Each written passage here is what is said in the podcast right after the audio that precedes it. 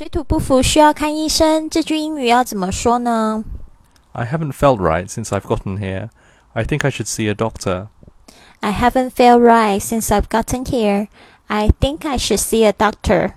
类似的说法还有 My stomach's been upset since I got here. Maybe I should see a doctor. My stomach's been upset since I got here. Maybe I should see a doctor.